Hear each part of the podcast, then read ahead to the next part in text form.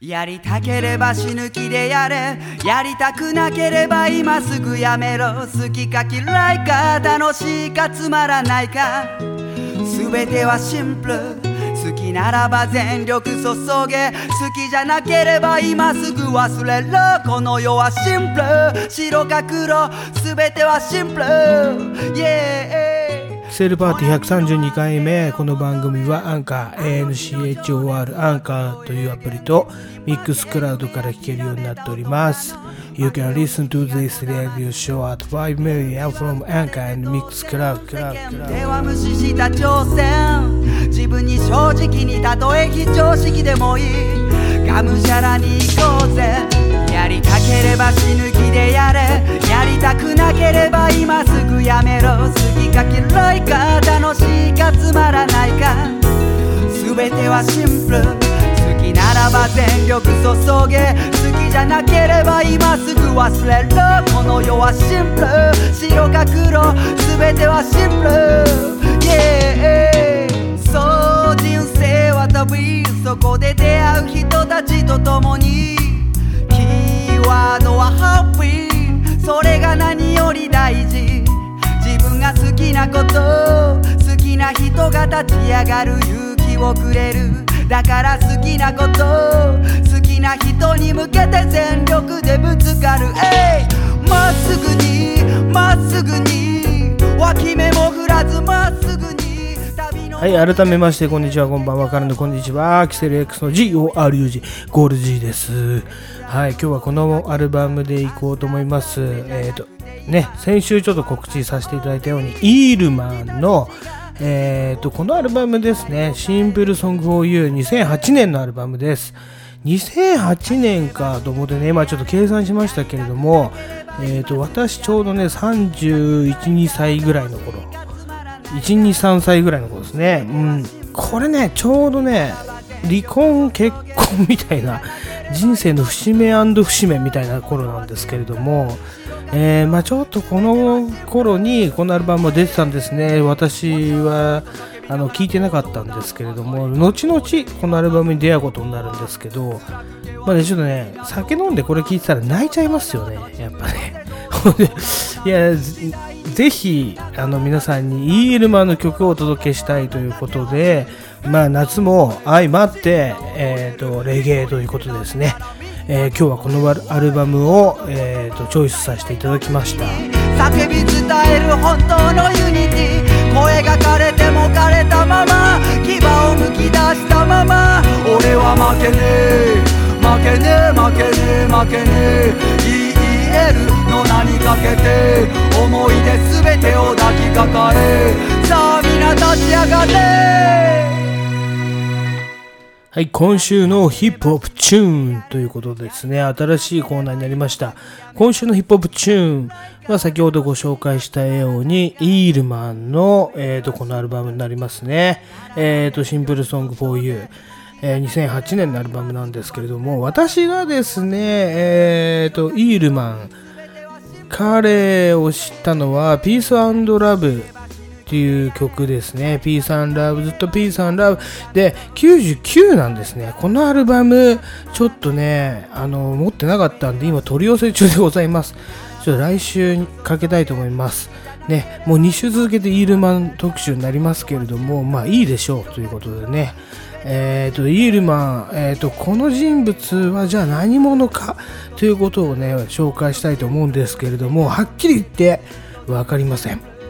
謎なんですね。私はねあのー、涼介それこそね涼介に連れられてライブに行ってめちゃくちゃあの、なんて言うんだろう歌詞がすげえなみたいなハマったアーティストなんですよね。すごい。あと、りょうすけとかゆうちゃんね。あの辺に勧められて、えっ、と、まあ、彼らは、言ったら群馬でちょっと活動してた時期があって、そのイールマンというアーティストは群馬のハーフタイムレコードでのつながりで、なんとかかんとかなんですよね。もう詳しくはね、全くわかんないです。これはちょっと、あの、後でね、りょうすけとかゆうちゃんに聞いてみたいと思いますけれども、ただこのイギルマンどうでしょう？いい歌歌ってますよね。もうシンプルですよね。やるんだったらやる。やめるんだったらやめる。どっちかにしろこの野郎っていうね。すげえさっぱりしてんなと思って。まあ私こういう考え方大好きでございます。ね。うんなんでちょっと1曲目流させてもらいましたけどまあ1曲目っていうかアルバムの1曲目にあの入ってましたんで頭から流していくんですけれどもまあ、イールマン、ちょっとディグると、えっ、ー、と、EELMAN、イールマンなんですけど、えっ、ー、とね、彼のことはね、ネットにあんまり出てこないんですよね。で、ちょっとだけネットから拾った情報を入れますと、まあ、デモテープがユーザーロックのラジオで、えー、とちょっと目に留まったとかっていう情報があるんですけど、これは多分ね、ナイトフライトでしょうね。あ、そうなんだと。じゃあ、ハンニャと一緒？みたいなね。感じになりますけれども、えーと思いました。で、2002年、えーと、深海魚という歌でメジャーデビューしているらしいんですね。で、えー、出身が、えー、静岡県の伊豆あたり、そして、えー、まあ、群馬を中心に活動してたということですね。で、あとね、年齢は、おそらく我々と同世代。まあね、35から50歳 くらいじゃないでしょうか。幅広くないですよね。まあ、35から50が同世代でしょうって我々は言ってますけれども、はい。えー、まあ、そのぐらいのね、年齢ということで。で、で、で、で、でなんですけど、先ほど言った群馬、えー、高崎のハーフタイムレコードのつながりがあるんじゃないかっていうお話ししたんですけど、まあ、ちょっと私のうる覚えなんですよね。はい。まあね、高崎にハーフタイムレコードっていうレコード屋さんがあったんですよ。まあ、ただいま、えー、もうないです。ね、群馬、高崎、えー、でもね、群馬県といえば、結構そのヒップホップが熱かったんですよね、当時ね。まあ、当時っていうのはもう20年ぐらい前になりますけれども、20年以上前か。ごめんなさいね。ちょっとサバを読み読みでしたね。読みが1個多かったすいません。えっ、ー、とね、まあ、とりあえず、そのぐらいの年齢の時に、まあ、ちょっと身内の話になっちゃいますけれどもね。あ、ちょっと身内の話はいいか。いいの話ですね。すいません。で、ハーフタイムレコードのちょっと説明はね、私あんまりできないんですよ。ただね、ちょっとね、私が大人になって群馬県訪れた時に、ゆうちゃんが、あのー、なんて言うんだろうな、ハーフタイムレコードでね、働いてたんですよね。店番みたいに当てて、なんか、あれ？な寝てんの？この店員は？とかと思ったら、なんか絵描いてたんですよね。それがゆうちゃんだったって、ゆうちゃんっていうね、我々のあの同級生、地元の友達ですけれども、まあそのゆうちゃんがハーフタイムレコードでなんで働いてたかっていうのはですね、またちょっと、別の話になっちゃうんですけれども、このハーフタイムレコードのオーナー、えっ、ー、と、長谷川さんって書いてあります。これはね、インターネットに出てくるんで、えっ、ー、と、言っていいでしょう。ね、朝焼け番長みたいな、朝焼けプロダクションって書いてありますけれども、もうその長谷川さんのお話でえ群馬に移住することになったあのゆうちゃんなんですけれども、まあ、ちょっとあまた脱線しちゃうな。その話はちょっと後でにするんですけれども、まあ、とりあえず、そのゆうちゃんもハーフタイムレハーフタイムレコードで働いてたということで、あの、イルマンとのですね、まあ、つながりもちょっと深いんじゃないかって私は推測しております。はい。まあ、彼らに教えていただいたんでね、このアーティストは。で、まあ、その、えっ、ー、と、多分そのオーナーの長谷川さんとちょっとつながりがあるんじゃないかなって思いますね。当時、群馬でもそういう、え、ー、と、イベントをやってたみたいです。2008年の、まあ、それこそこれアルバムなんですけど、2008年のイベントの情報が、えー、インターネットに載っておりました。まあ、そこからちょっと抜粋して、えっ、と、今日喋らせていただいてます。本当にね、それぐらいしか情報がないんで、えっ、と、今度、聞いてみたいと思います。とりあえずこのイールマンは本当にリリックが刺さるって私は思いますね。はい、じゃあ、いよいよになりますけれども、まあ、この曲、えーと、Peace and Love 2008をちょっとお聴きください。激動の世の中、歯を食いしばり乗り越える巨大なうねり、前向きに高める気分、その中で探す真っ白な自分、今この世に一番必要なもの、それをみんなに問う。ちゃんはずっと B さんら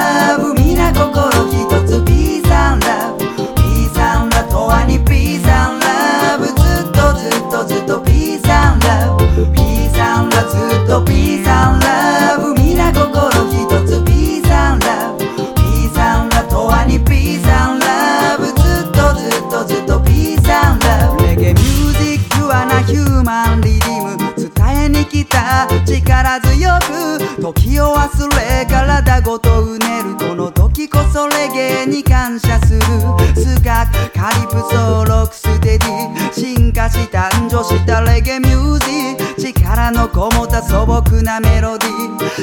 伝えに来た今夜のパーティー。ピーサンはずっとピーサンラブ。皆な心ひとつ。ーサンラブ。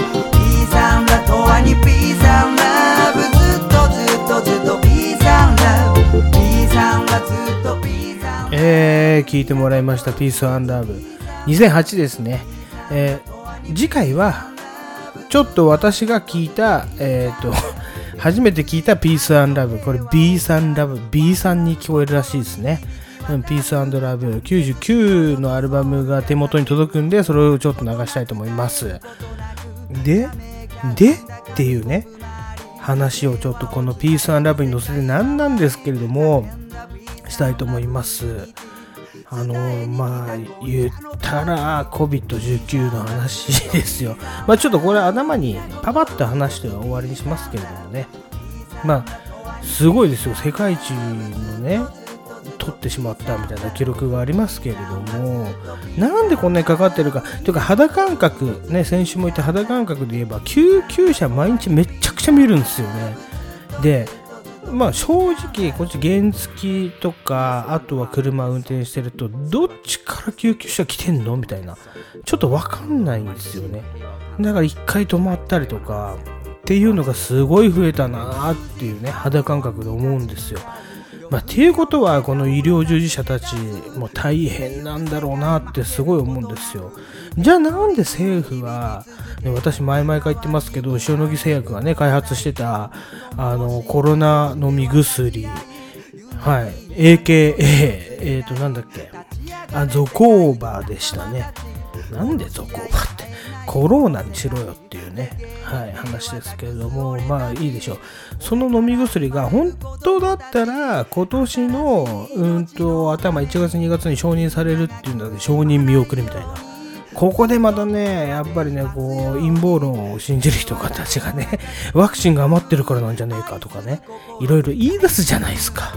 もうどっちでもいいんだけどね、本当はね、って思いますけれども、やっぱり2類から5類へ下げてとかって言ってる通り、今のままじゃちょっとね、まずいと思います。だからこういうね、薬を早々と承認して、もうどんどん飲ませればいいじゃんって思いますけどね。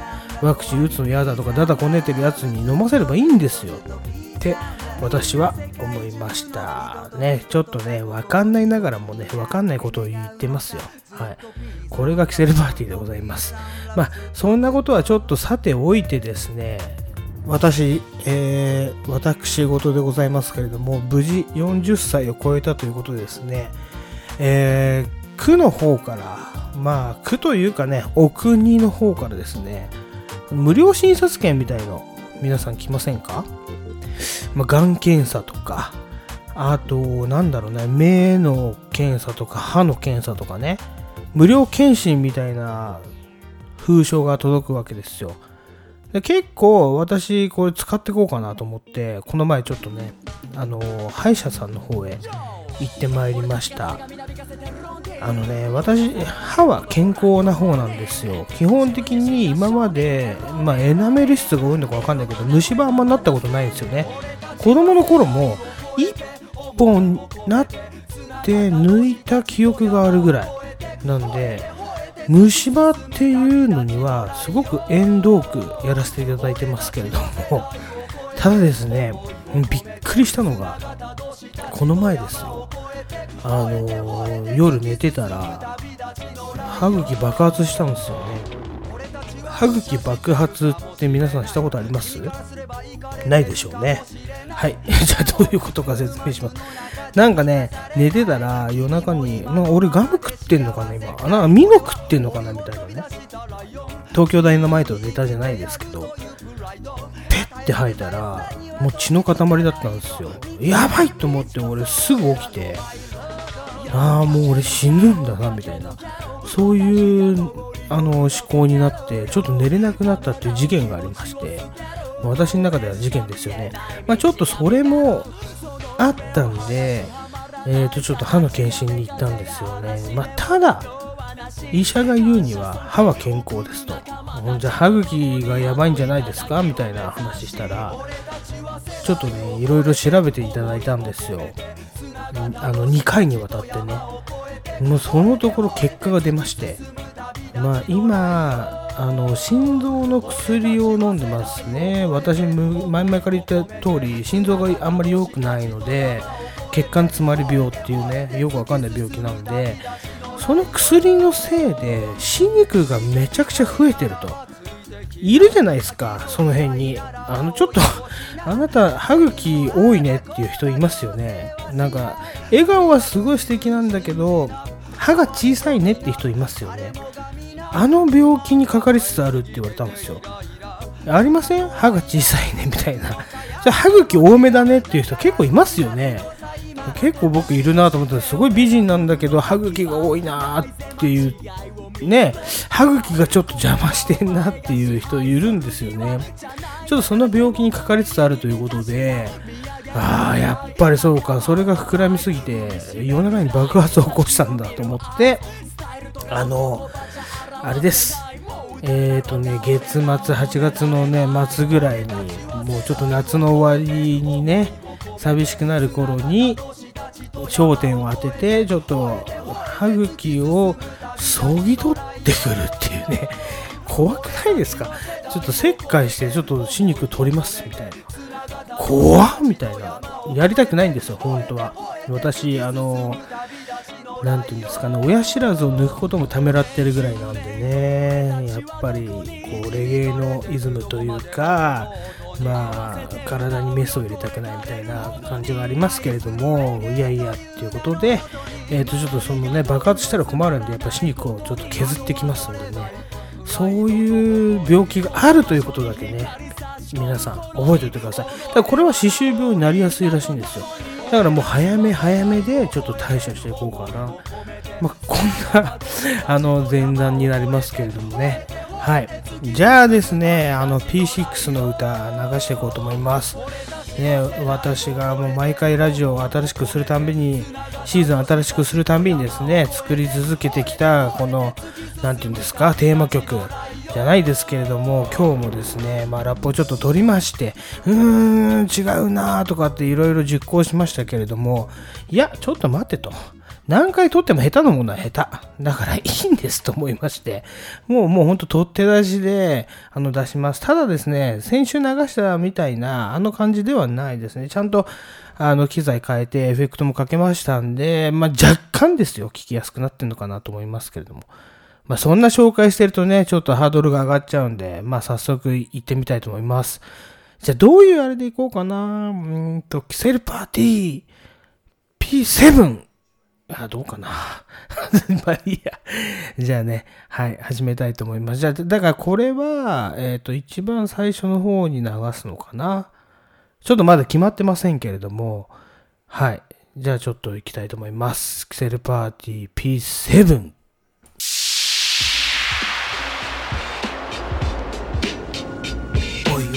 まで続くんだよ、この生活、カツカツに砕けた心は明白、マスターテープ。飲み込んだラジカセから流れる西部警察いやいや歌丸嫉妬した。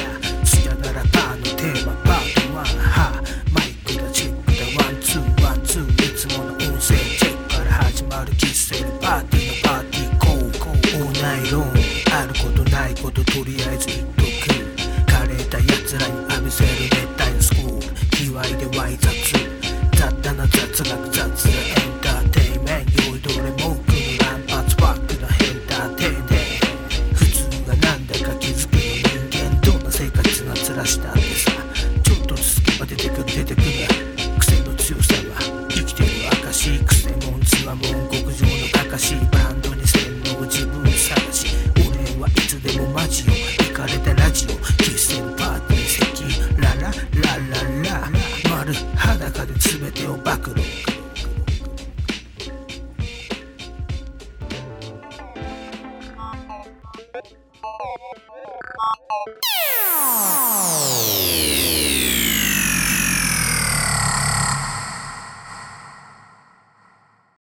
はい、どうでしたでしょうか？っていうか、あれちょっとボーカルの あの音声小さいなあの次回までにですねちゃんと直しておきます。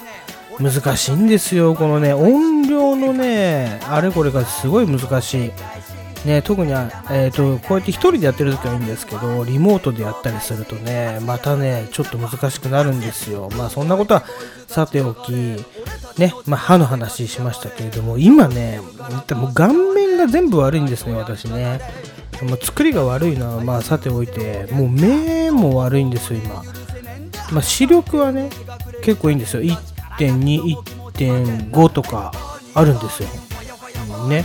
ただ老眼ひどいですけどね。もう目の前の言ったら鍋みんなでやるじゃないですか。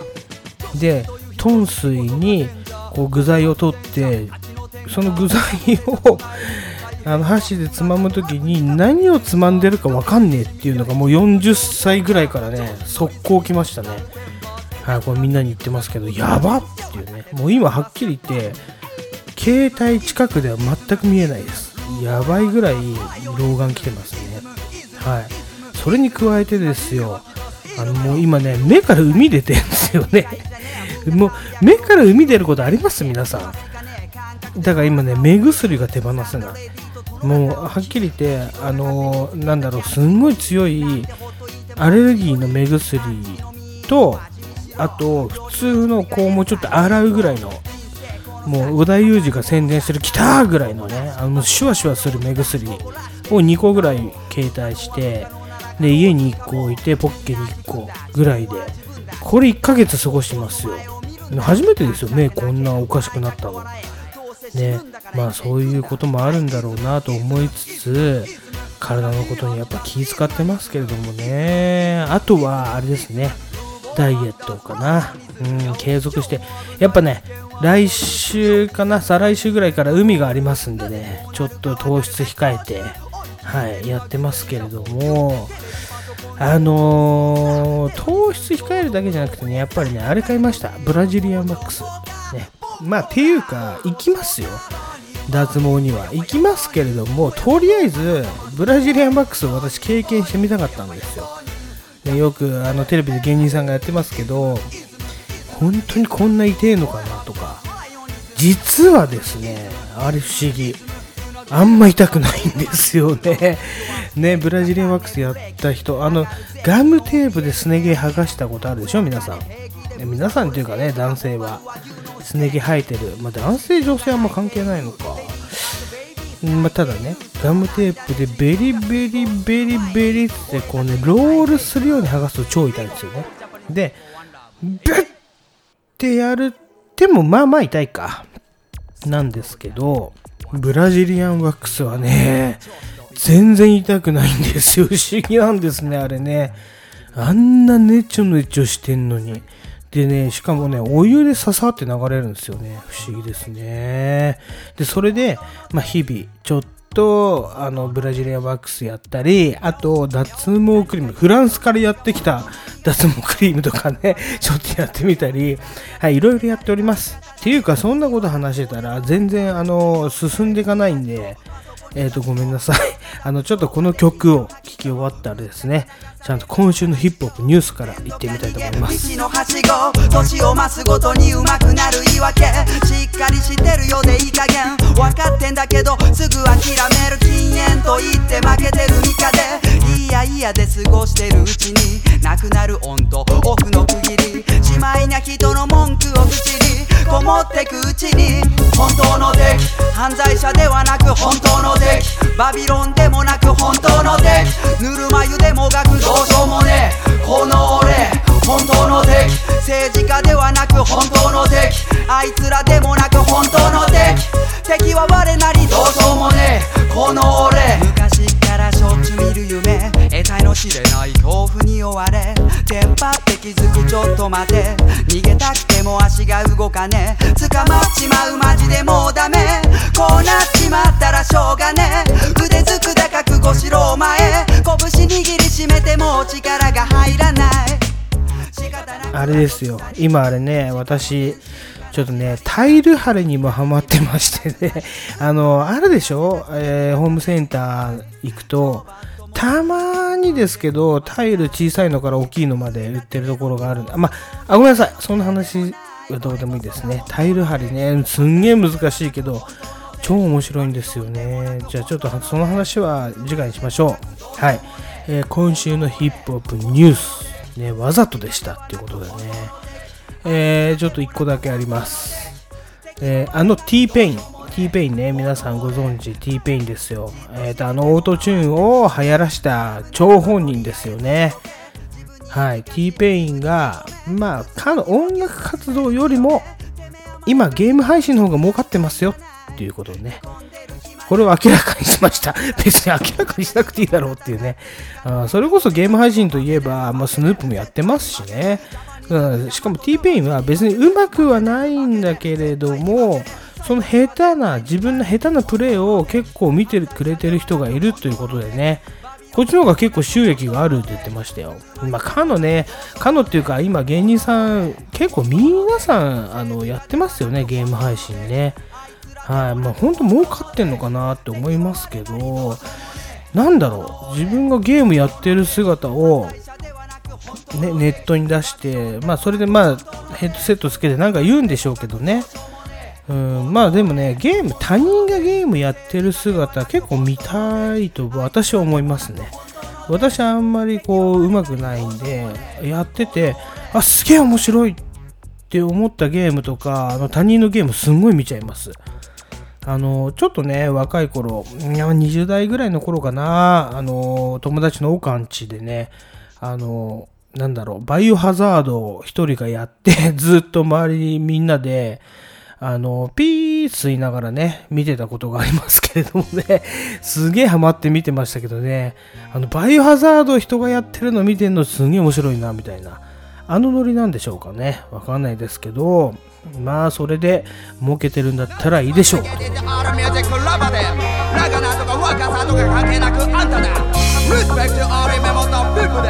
Welcome ってらんね金絡むと引っかき回すやつ。仲間でも平気で騙すやつ。俺はうなぎくるりとかわしパス絶対なくならないストレスすぐなくなる。金とあれと時間愚痴ってても両親は刻む。から奥歯噛みしめ歩き出す。俺たちはもっと自由になれるはずもっともっと強くなれるはず分厚い雲の隙間輝くあの光つかむまで俺たちはもっと自由になれるはずもっともっと強くなれるはず茨の森の先にきらめくあの光つかむまで。Listen, I'm a coach, soldier, can be she says so man DJ 人生なせなせ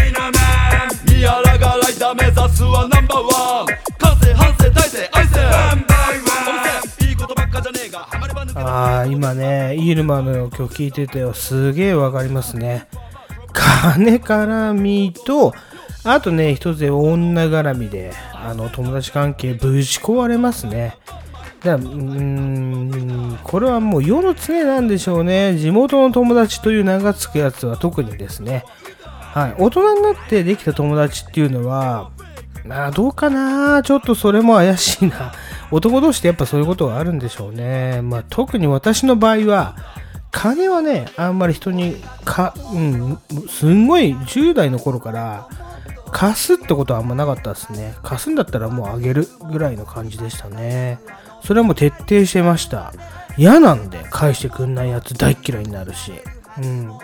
何でもそうじゃないですか。金っていうかね、あと、ビデオとかね、物を貸して、返しに来ないやつすんごい嫌いでしたね。はい。まあ金はね、特にそういうことがあると思いますよ。あとね、女絡みはね、多いね。うん特に10代とか学生の頃は合コンにちょっと選抜メンバー呼んで選抜から漏れるみたいなね。そう。なんで俺を呼ばないんだっていうね、ちょっと喧嘩になったりとかっていうのがすごい頻発してましたね。まあそういうのとか、あと取った取られないとかね。うん、まあ人のね、あの感情が絡むもんですから、これは多分大人になっても子供でも同じでしょう。でもこういうことはね、たくさん学んだ方がいいなと思います。学んだ方がいいなって言えば、やっぱり、えーとですね、子供の頃に、まあ、私は、まあ、自分の子供にね、体操とプールやだけはやらせようと思います。私ね、子供の頃プールやってましたけれども、泳げるに越したことはないと思いますよ。あの、人生、人生っていうかね、地球には水がいっぱいあります。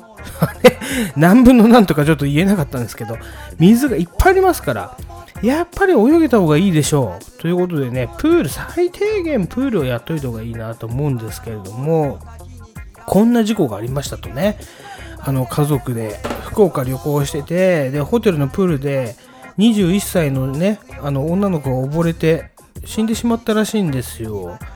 でもね、これよく見たら、ホテルのプールといえどね、2メートルあったらしいですね、深さが。それ溺れるだろうと思って。で監視員もいなかったみたいなね、話ですけど、ちょっと待てよと。2メートルのプールか、監視員ないのか、もう高級ホテルだったらそうなのかなとか、よくわかんないけど、ちょっとね、かわいそうすぎますよね。うん、21歳でこう妹を助けようとしたって言ってますけどね。監視員はやっぱね、絶対、ちょっとうざいでしょその高級ホテルで、例えば監視員がいたら、あーってなりますけれども、いた方がいいです。隠れてでもいいから絶対いた方がいいです。あのね、救命救護じゃないけど、そういう資格を持った方が絶対近くにいた方がいいです。これはちょっとこの後の話にも通ずるんですけれども、救命の資格を持った方が近くにいるといないと、では生存率全然違うらしいですよ。あと、ちなみに水温ですね。まあ、えっ、ー、と、沖縄で溺れるのと北海道で溺れるの、全然違うらしいですね。あの、タイタニックを見ればわかると思うんですけれども、低体温症で死ぬ方が多数だと。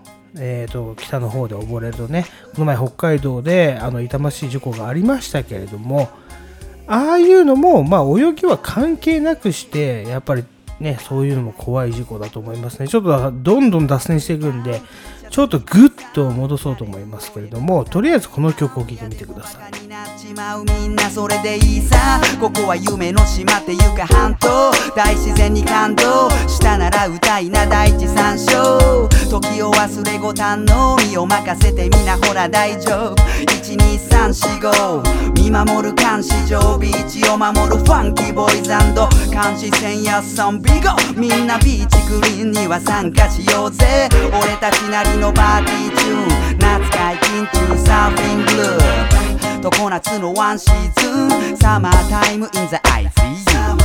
夏ノイズへようこそ大自然の楽園へようこそ。君を踊らせるフロートソー何もかも忘れちゃいな。常夏ノイズへようこそ大自然の楽園へようこそ。君を踊らせるフロートソー何もかも忘れちゃいな。波チェックと少子ギャルチェック左に右に。彩るカラフルビキニ。テンション上がる一気に。見つけた君に。声かけるそんな日々に。ひと夏の思い出。メイクしたいんだよ B さんお揃いで。後でなんて遅いぜとか言って君の心の紐ほどいてく。ほてた肌に。キンキンの生ビール。夜はビーチで花火。高まりちょっと重なり光を照らす月明かりやっぱ伊豆いいな行きてえなって思うね曲ですよね。まあまあでもやっぱり夏は開放的になっちゃうでしょうっていう曲ですね。はい。ただ気をつけてください。プール、えー、川あと海事故が絶えません。ということでね。まあそのねあのプールのお話になりますけれどもプールのお話？ちょっと違いますね。えっと、どうやって説明すればいいのかな？ちょっと私話下手ですね。なんでじゃこんなこと100回もやってんだろうと思いますけれどもね。はい。まあ、とにかく、えっ、ー、と、私が昔、おもちゃ王国というところに働いていた群馬県のね、子供用の遊園地で働いた時に、まあ、プールがあったんですよ。当時。えっ、ー、と、今はプールありません。ただですね、当時プールであったプールがあった、うん、そこに来たアルバイトと出会ったお話なんですね。えっ、と、ここに来たアルバイトの方が私より結構年上だったんですよ。えっ、とね、太郎くんって言います。太郎さん。3ですね。年上だったんね。太郎さんって言います。その太郎さんがですね、まあ、プールのアルバイトに来て、えー、じゃあプールお願いしますってやってたら、あのー、子供がね、ブクブクブクって溺れたんですよ。で、この太郎さんが、あの、偶然、救命救護を持ってて、その資格を持ってて、あの、蘇生した。で、えっ、ー、と、一命を取り留めたっていう事故が起こりました。もうこれ本当に、あの、我々、会社の責任でございましたね。完全に。ただこの太郎さんが、あの、そういう措置をしなければ、あの、この子は死んでましたね。なんで、その太郎さんにめっちゃ感謝するんですけれども、この太郎さんとの出会いが、私のこのマインドを結構変えたっていう、あの感じですね。この太郎さん、えっ、ー、と、私今回からやろうと思ってる激励さんを紹介します。前にも、そのあっちゃんっていうね、お話をしましたけれども、え、ー、と、その時に出てきた太郎さんのお話なんですけれども、この太郎さん、えっ、ー、と、当時出会った時から、なんか怪しい空気が漂ってたんですよね。あの、うん、私の年上ながらもね、なかなかの女好き、まあ、それは言わない方がいいかな。後で名前ちゃんと言いますからね。はい。後々最後に本名全部言います。太郎さんはね。出てくれなかったんで、まあいいでしょうということでね。はい。オファーはしたんですよ。オファーしたんですけれども、ちょっとそれはっていうことで出てくれませんでした。セールパーティーがもっと有名になったら出てくれるのかなっていうことでね。太郎さん。はい。この方、本当に自由人です。えっ、ー、と、弱い、今ね、50歳ぐらいになるんですかね。で、一回も就職したことがないってね、えー、彼は言ってます。まあ、当時からそんな感じでしたね。はい。で、当時から副業副業で、なんか、携帯ポチポチいじって、あのね、怪しいチケットをいっぱい売ってたりとかね、そういう人でしたね。あ、これあんま言えないけど。まあ、ただ、この方、今じゃあ何をされてるか、ね、えっ、ー、と、当時私の部下で、まあ、部下っていうか私の所属する、えーと、部署のアルバイトで入ってきて、えーと、たまたま救命救護の試験、資格を持ってて、えーと、子供の命を救ったこの太郎さん実は今こうなってますということをね発表いたしますえっ、ー、と Facebook ねまず友達えっ、ー、と4669人そして年間250泊トラベラー年間250泊トラベラーですよ。はい。世界127カ国を訪問。えっ、ー、と、海外豪華クルーズ38本。ね。え、ー、と、豪華寝台列車7つ星。え、ー、と、なんていうのかな。旋風？えっ、と、式島に乗車。ね、読めませんでしたけれども。え飛行機マイル、えっ、と、500万マイル保有。そして、えーと、トレード、え、ドバイホテル利権とかね、いろいろ書いてあります。でね、航空マイルホテルステータスクレジットカードのレクチャーをやってる方なんですよ。お待たせしました。2年半ぶりの再開ですって書いてますけど、えっ、ー、とね、過去ね、300人ほどレクチャーしたらしいですという人物を今回ご紹介いたします。ねえ、太郎は太郎でもいろいろいるんですね。あ、そう太郎ですとかね、口の曲がった太郎もいれば、まあ、えー、歌がうまいね、太郎ソウルとかもいますけれどもね、ちょっと苦しい、ね、もうちょっと太郎話はやめましょうけど、やめましょうけど、になりますけれども、このね、方の本名も言っちゃいます。えー、持永太郎さんですね。ぜひ探してみてください。この方に、まあ多分聞くといいでしょう。やっぱりこのね、空航空マイル、あとホテルステータスはどうかわかんないけど、あとクレジットカードのね、ポイントとか、こういうのに長けてる人間ってね、やっぱいたんですね。はい。えー、私びっくりしました。まあ、当時から彼はこういうちょっとね、な、なんて言うんだろう。本域のじゃなくて、こうちょっとサブのおまけですよね。言ったらポイントなんていうのは。そういうものとか、あと付加価値みたいなものを見出すのにすごい長けた人物だったと記憶しております。ただね、皆さん考えるじゃないですか。そんなことは。誰しもが、あとはね、こう副業だどのこうのっていうのは。ただこれを真剣な眼差しでやって、ね、あの50歳で1回も就職したことがないって言って自慢してる人ってあんまいないですよね。やっぱこの人マジだなと思って。本物を見つけてしまいましたね。私、やっぱり過去の。で、この人はやっぱりね、そういうことに長けてるイコール、な、なんて言うんだろう、ステータス主義っていうか、その、な、なんて言うんだろうな、ちょっと、私、今自分のボキャブラリーの中で見つからなかったんですけれども、まあ、簡単に言ってしまえばステータス主義、さっき言いましたけどね、ステータス主義の気持ちっていうのが強いんですよね。やっぱこれをでも突き詰めたらこうなるわけですよ。すごいですよね。で、やっぱり講演もしたりとか、これで食ってけちゃうっていうね。で、毎日、どっかでパーティーやってるんですよね。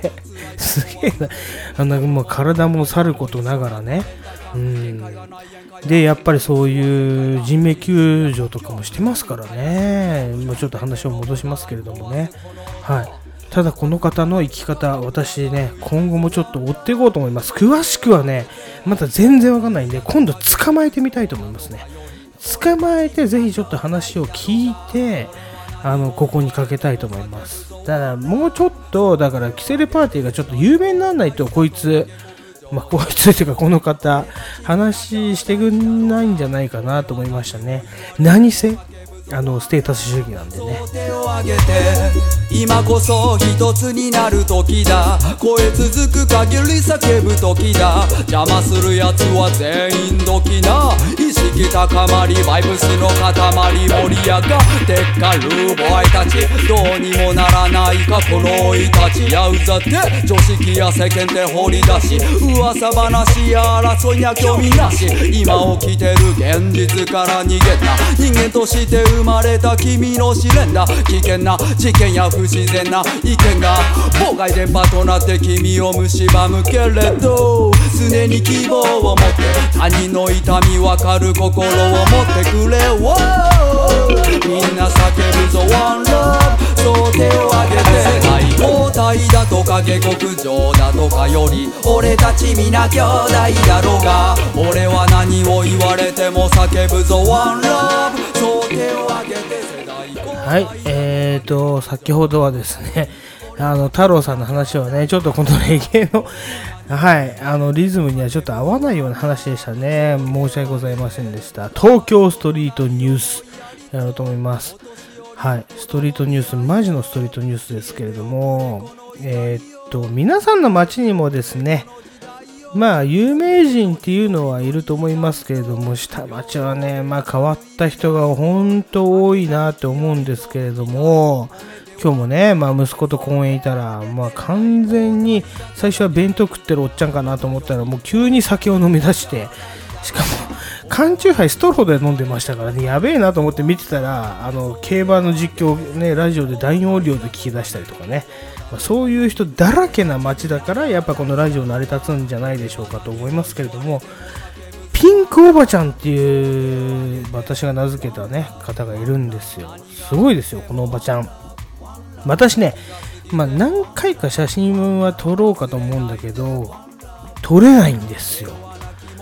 まあそれはね言ったらあれかなあの空ビュッと行くあの鳥か竹ちゃんマンかみたいな人かなと思うんですけれども、いや違います。もうチャリで移動してるんですね。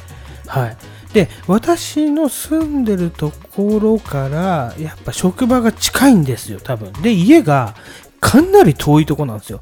で、そのちょっと遠いところから見て、こっちも見てるんで、あの、大体の距離感はつかめてるんですけど、このおばちゃん、まあ、なぜおばちゃんかっていうとですね、もう顔面はめっちゃ老けてるんですけど、えっ、ー、と、薄いピンクの自転車に乗り、薄いピンクの、あの、タイツを履き、そして、あの、超ミニスカート履いてるんですね。ピンクの超ミニスカート履いて、ピンクの T シャツ着て、髪はピンク、ね、髪はなかなか濃いピンク、ショッキングピンクなんですよ。そして、ピンクのハットをかぶってるんですよね。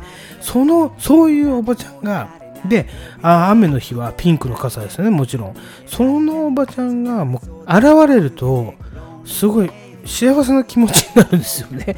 だから私はちょっとね、幸せのピンクおばちゃんって呼んでるんですけど、ちょっと分析したところですね、私ちょっと色のことをね、ちょっと分析したところ、なんでもっと濃いピンクのチャリに乗んないのかなと思ったんですよね。薄いピンク。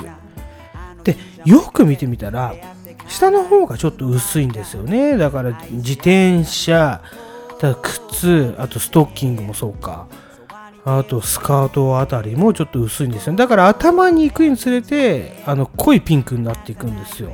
だからじゃないですけど、ちょっとピンク色とか、あと桃色というね、えー、と、色について、やっぱ深くすごい考えてみました。調べてはいないんですよ。考えてみました。私の考察ですけれども、ちょっとここでね、あの聞いてもらいたいと思いますけれども、やっぱり薄いピンクっていうのは、ちょっとこう、清楚なんじゃないかなと思うんですよね。まあ、あれは多分ピンクとは呼ばないんでしょう。桃色という概念なんじゃないでしょうか。ね、薄い桃色、だから白が強いほど、やっぱ純白っていう言葉があるように、ね、純白のパンツとか、まあ、純白のブラジャーって言ったら、ちょっと中学生とかね、高校生、それを連想するじゃないですか。だから、やっぱ純白、だから何にも、何色にも染まってない。そしてそれがピンク色っていうか、桃色に染まった時、何を言ってんだろう、俺はな。あの、桃色に染まった時に、少しだけ、こう、色がつく。いや、確かに、そうかもしれない。ていう、なんかね、あれがあるんですよ。何を言ってるかよくわかんなくなってきましたけれども、ただ、それが強くなった時ですよ。ね。うんまあ、例えば、ピンク映画ってあるじゃないですか。そういう話ですよね。うん、あと、桃色で言えば、桃色クローバー Z か。やっぱアイドルになっちゃいますよね。だから、ちょっとこう、清楚。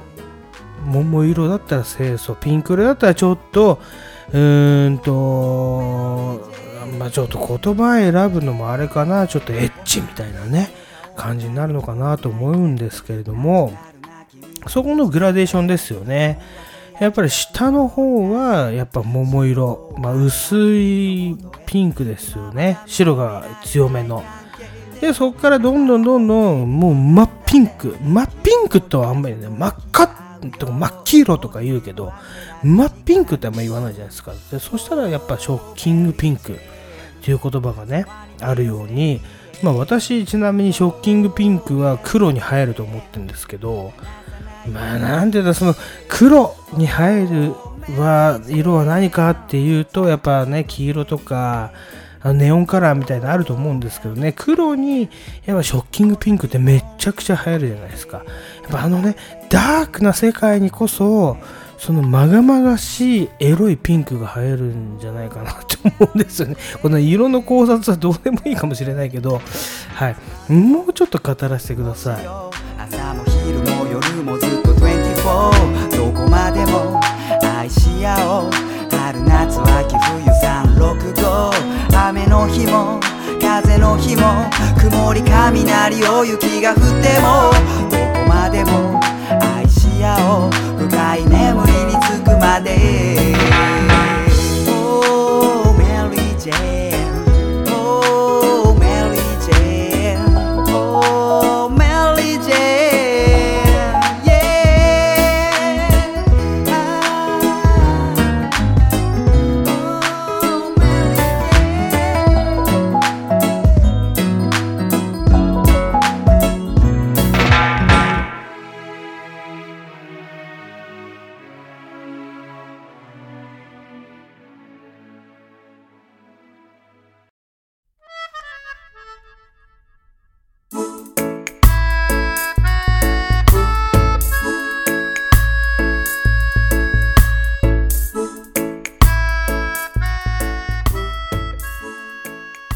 はい、ピンクのことなんですけれども、もう少し語らせてくださいっていうのは、やっぱり、ピンク色といえば、あの女性の紅の色ですよね。紅っていうか、あのね、あリップクリームじゃなくて、なんて言うんですか、ルージュの色ですよね。ルージュって古いね。うん、ルージュの伝言じゃないですけど、あれが、なかなかのこうショッキングピンク、例えば濃いめのピンクだと、ちょっときませんか？あの、薄いピンクよりはね。うん、だと思うし、やっぱその強調、あのピンク色が濃くなるにつれて、やっぱり夜が混じってくるんですよね。だから黒っていうか、その闇が混じってくるんですよ。だ闇が混じるイコール、ちょっと闇っていうのは怖くて、なんか、あんまりちょっと怖いもの見たさ、みたいになるんですけど、ちょっと飛び込んでみると、その明るいピンクがやってきたりとかね。ちょっとわかんないんですけど、うん。だからとにかく私はエロいと思います。はい。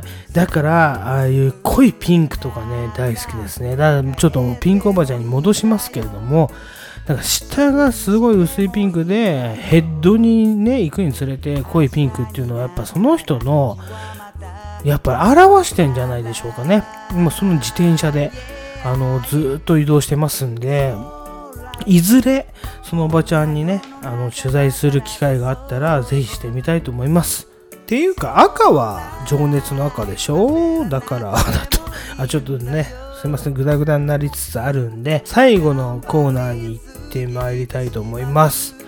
はい、また新しいコーナーですけれども、ちょっと下回んなかったな。プレイバック 90s ということでですね、ちょっと 90s の思い出を語ろうじゃないかっていうね、ちょっとおじさんコーナーを設けました。はい。今回語らせていただくのは、ロングバケーション。あのロンバケですよね。回れ回れ、メリーゴーランドですよ。あの中で、特筆するのは、やっぱりキムタク演じるセナですよね。ちょっと今喋らないで、アンチョコも見ないで言ってますけれども、キムタク演じるセナピアニストの。そして、えっ、ー、と、山口智子ですよね。南。南だね。多分ね。南ですよね。で、南がね、またモデルからカメラマンアシスタント、カメ足になったりするんですけれども、その、ななんて言うんだろう、恋愛ドラマの中に、脇役がすごいんですよね。竹野内豊とか。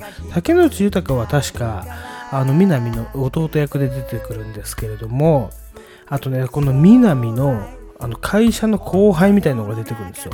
これが稲森泉ですよ。あのももちゃんですよね。あっちょんプリケ。あっちょんプリケって皆さんご存知ですか？でこの言葉に全く意味はないんだけどあっちょんプリケは多分今でも流行ってると僕は思ってますねあっちょんプリケっていうねはい、これロンバケから全部来てますから。うん、で、このロングバケーションの、まあ、ウィキペディアをぜひ見てみてください。このね、ロング、ウィキペディアってやっぱすごいですよ。ちょっとここお金払っていいかなって私思いましたけれども、ロングバケーションのウィキペディアに、あの、ちゃんとドラマの1からあの最後までのあらすじが書いてあるんですよ。これを私昼休みしげしげと眺めてましたらですね、弁当食った後にね、車の中であのちょっと座席を3段階ぐらいゴコって倒してあのじゃあロングバケーションで検索してウィキペディアを見てみたらあの書いてあるわけじゃないですかそのねえっ、ー、と1から最終話までのあらすじを見て泣きました。泣けますねこれね。FOD 入んなくていいんじゃないかなって思うぐらい。ああやっぱキムタクドラマの最あの真骨頂なんじゃないかなって思いましたね。ただ、まあちょっとそれはおこがましいね。あのおこがましいっていう意味がわかんないですけど、キムタクドラマはもっといっぱいいいのあるんですけれども、やっぱここが一番すごかったと思いますね。はい。っていう文脈を考えれば、おこがましい。さっきちょっと取り消させてください。ちょっと編集めんどくさいんでね。はい。ただ、このね、ロングバケーション、ネタバレを覚悟で言いますけれども、最後のね、あの瀬名と南が再会する、あの防波堤、あれはもう浜町ですよ。私見に行きました。そして、ね、一緒に住んでたと言われる、あのね、屋上にバスケットゴールがある、あの建物、浜町ですよ。ね、もう毎回見に行きましたね。あの、よっくんたちと、はい、見に行きました。すごいね、だからね、私の中のロンバケもある。うん、ということでね、私たちのね、青春時代ともめちゃくちゃ被るんじゃないかっていうことで、えープレイバックさせていただきました。抱えて歌い出す。ギター抱え歌い出す。と君もつられて一緒に歌い出す。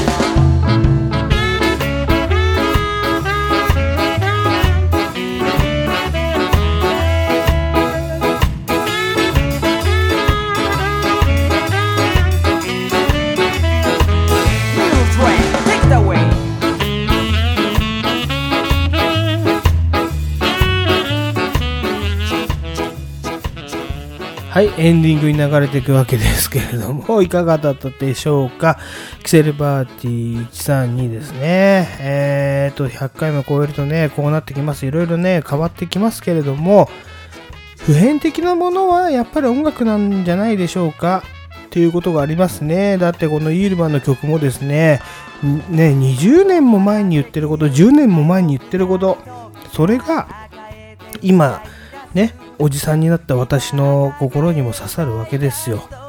っていうのはやっぱり音楽とかやっぱ芸術っていうのはですねあのー後世に何て言うんだろうなメッセージを伝えるいいツールなんじゃないでしょうかって思いますけれどもねちなみに映画で言えば私映画結構見ますけれども最近ねえー、ネットフリックスにも入って Amazon プライムにも入ってますんでね、昆虫ショートばかり見てますけど、はい、あの、佐々木 in my mind を見ました。はい、佐々木 in my mind、めっちゃくちゃいい映画かなって、うん歌丸さんは結構ベタ褒めだったんですよね。あと、りょうすけもベタ褒めだったね。はい。で、私は、うんちょっとね、中間ぐらいかな。ただ青春映画としてはすごく良かったんですよね。まあちょっとその話は来週に持ち越そうと思います。というか、佐々木 in my mind、まあ良かったですよ。ただ、2回見たいなっていう映画ではないなっていうことをね、ちょっと言いますね。あの、でも、ちょっと歌丸さんの映画表みたいに、この監督がこうで、このね、役者がこうでっていうことではないです。やっぱり私ができることっていうのは、ただの素人のおっさんが見た感想をそのまんま言うのが、まあちょっと、ね、そういう映画の感想になるんじゃないかなと思います。表じゃないんですんでね。やっぱりおすすめしますとか、おすすめしませんとか、そういうことではないですよね。うん。でもね、この佐々木 今前、まあ、良くも悪くも一回やっぱ見た方がいいんじゃないですか、皆さん。だって、うんと、監督も私知らない人だし、で、えっ、と、役者なんか全員知らなかったですよね。まあ、虹郎くん、村上虹郎くんが、ちょっとその後輩役で出てくるの、ああ、あれ虹郎くんだったんだぐらいね。まあ、そのぐらいの映画ですよ。はい。なんでね、ちょっとね、この佐々木今井前に関しては、あの、一人で見るのはちょっと酷かな、みたいな。あの、ちょっと意見を交わし合いたいなっていう映画。じゃあいい映画なんじゃないのって思いますけど、そういうなんですよ。そういう映画でした。はい。ちょっとね、ヒップホップニュース、あとはやろうと思ってた、ね、新時代っていうね、新橋にできた居酒屋で、生中90円、水より安いって言ってね、わけわかんない居酒屋ができましたね。世界、うんと、最高満足。あーって、もう試し、息しか漏れないね。これね、学生だったらまだ、あーよっしゃーと思うんでしょうけれども、大人の事情を知ってる大人の大人の中の私ですよ。大人の中の大人ですよ、私なんていうのはね、もう45歳ど真ん中でございますけれども、そういう人に見せてみると、ちょっとなって思いますね。ちょっとこの辺も今度ね、誰かと語り合いたいと思います。まあ、ただ、キセルパーティー、誰かと語り合う前に、私一人でしばらくやろうと思います。まあ、しばらくかわかんないけど、今度ね、ヒロシが出てくるのかわかんないけど、っていう感じで、はい。まだまだ未知な可能性を秘めているのがキセルパーティーでございますね。はい。じゃあ今日は1時間になりましたので、この辺で終わりにしたいと思います。今日ね、フジロックもやってます。ね、みんなフジロックに釘付けっていうこともありましてね。はい。ということで、えっ、と、幕を閉めたいと思います。はい。皆さん、1時間ちょっとお付き合いありがとうございました。えっ、と、キセル X の GORG ゴール G でした。バイ、Thank you. N, N,